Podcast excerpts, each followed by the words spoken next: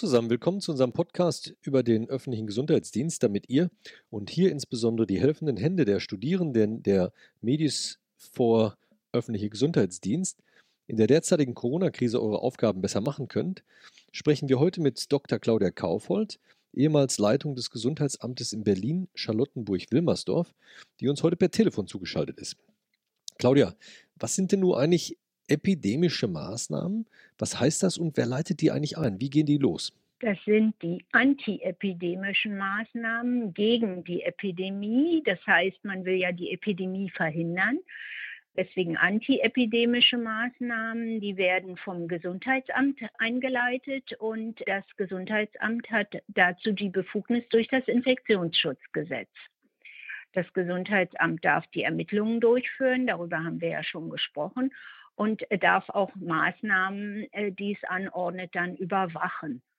Außerdem darf es Räume betreten und da hat es ja mehr Rechte als die Polizei. Wir wissen alle, die Polizei braucht einen richterlichen Beschluss, wenn es in Räume eintreten will, ohne Erlaubnis des Betroffenen.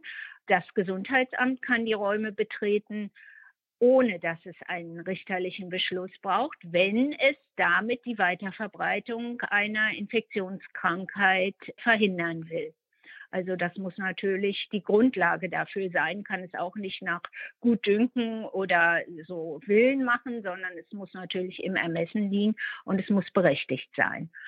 Das Gesundheitsamt hat auch die Möglichkeiten, Bücher einzusehen und andere Unterlagen zu fordern oder aber eben auch Proben zu nehmen oder zu fordern, dass Proben genommen wird, eben auch gegen den Willen des Betroffenen, immer dann, um die Weiterverbreitung der Infektionskrankheit zu verhindern.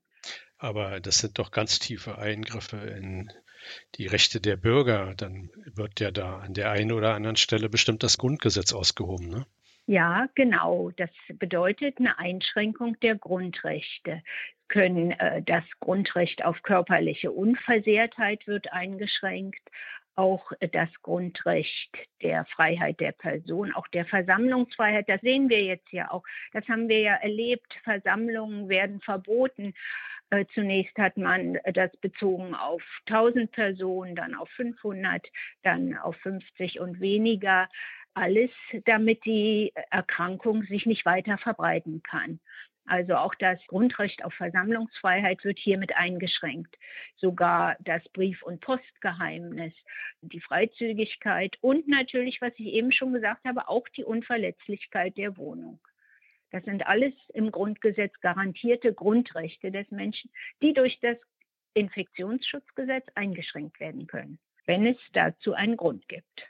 Claudia, was heißt denn jetzt eigentlich Quarantäne? Wenn ich das richtig im Kopf habe, kommt es ja von Quaranta, 40 Tage damals, als man die Schiffe vor Venedig draußen ankern gelassen hat, um ansteckende Krankheiten auf den Schiffen zu lassen. Ist das richtig? Und was, was heißt diese Quarantäne nun für die Leute in Deutschland? Genau.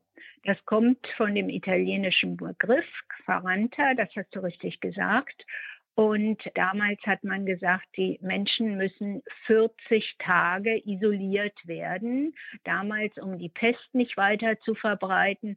Heute äh, gibt es nach wie vor den Begriff Quarantäne, der eben einfach bedeutet, dass Krankheitsverdächtige oder Ansteckungsverdächtige dann isoliert werden müssen Sie äh, müssen entweder in einem Krankenhaus isoliert werden, Sie können auch in der eigenen Wohnung isoliert werden. Wir wissen das, wir kriegen das ja auch jetzt täglich mit, dass Menschen, die positiv getestet sind, die erkrankt sind, die müssen zu Hause bleiben.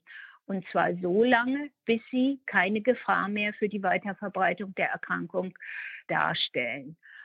Und vielleicht muss ich noch mal den Begriff Kranke, Krankheitsverdächtige und Ansteckungsverdächtige erklären. Das ist auch im Infektionsschutzgesetz festgelegt.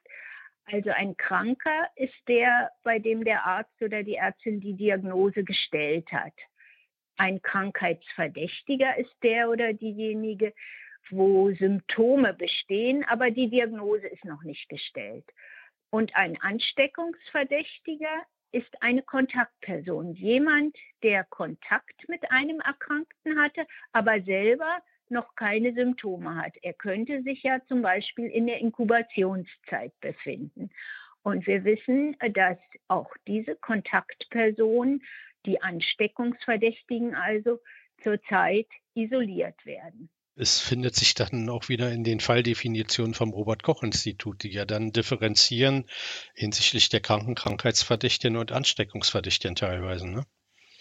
Na, die Falldefinitionen, die sind ein bisschen was anderes. Da geht es nur darum, dass ein Fall, der gemeldet wird, also eine Krankheit, die gemeldet wird, auch vom Arzt, äh, dass die tatsächlich den Definitionen entspricht.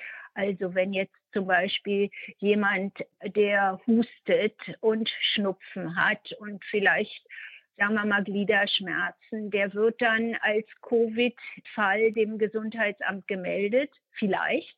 Aber das würde allein nicht reichen, um unter die Falldefinitionen zu fallen, denn der kann ja einfach einen grippalen Infekt oder sonst was haben oder eine Atemwegsbronchitis oder so.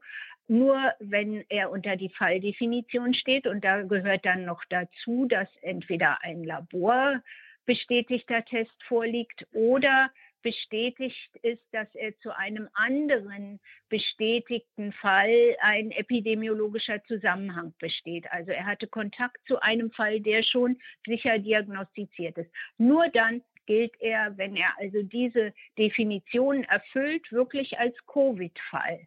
Das sind die Falldefinitionen des Robert Koch Institutes. Ich hatte eigentlich erwartet, dass auch schon das Robert Koch Institut dann äh, Schutzmaßnahmen vorschlägt. Die wird das eventuell Empfehlungen aussprechen oder ist das dann alleine eine Entscheidung des Gesundheitsamtes? Das Robert Koch Institut hat ja nur die anonymisierten Daten. Das hat ja gar keine, keine persönlichen Daten, Personaldaten des Erkrankten. Das Robert Koch Institut erhält ja nur die Zahlen für die Fälle, die können gar keinen Kontakt direkt zu dem Erkrankten aufnehmen, weil sie gar nicht wissen, um wen es sich handelt. Mir ging es darum, ob Schutzmaßnahmen tatsächlich auch empfohlen werden vom Robert-Koch-Institut oder ob das letztendlich eine alleinige Entscheidung eigentlich des Gesundheitsamtes nach dem Infektionsschutzgesetz ist. Das Robert Koch Institut empfiehlt, das stimmt, das empfiehlt natürlich Schutzmaßnahmen für bestimmte Fälle. Das Robert Koch Institut sagt also, dies das Kontaktpersonenmanagement, da geben sie Empfehlungen allgemein. Das Gesundheitsamt spricht dann die Maßnahmen für den speziellen Fall aus. Mhm. Ja. Genau. Ja, das war meine Frage, eben, wie es dann wirklich vollzieht. Aber die Schutzmaßnahmen können eben auch schon vom RKI empfohlen werden, sind dann aber nicht Bestandteil der eigentlichen Falldefinition, sondern werden zusätzlich gegeben. Ja, ja genau, genau. Die werden okay. äh, generell gegeben. Ne? Hm? Okay. Am Ende entscheidet das lokale Gesundheitsamt. Da steckt die Expertise, da steckt der Kontakt mit der Bevölkerung, mit den Erkrankten und den Kontaktpersonen. Und die sind am Ende natürlich auch gesetzlich verantwortlich für das, was vor Ort passiert. Nur die Gesundheitsämter kennen ja auch die regionalen Bedingungen. Das ist immer auch ganz wichtig. Die wissen, in welchem Umfeld sich das abspielt. Deswegen ist das nicht zentral alles beim Robert Koch Institut angesiedelt, sondern ganz wichtig, dass es kommunal in der Region angesiedelt ist, wo dann auch die Entscheidungen fallen, wo das Gesundheitsamt den persönlichen Kontakt zu den Erkrankten aufnehmen kann. Vielen Dank, Claudia, nochmal zu betonen und darzustellen, wie das funktioniert mit den antiepidemischen Maßnahmen. Danke für den Hinweis, was die lokalen Gesundheitsämter machen und welche Verantwortung die haben im Namen des Infektionsschutzgesetzes. Vielen Dank für diese klasse Erklärung. Ja, herzlichen Dank. Hat Spaß gemacht. Ja, danke. Und, und tschüss. Und tschüss.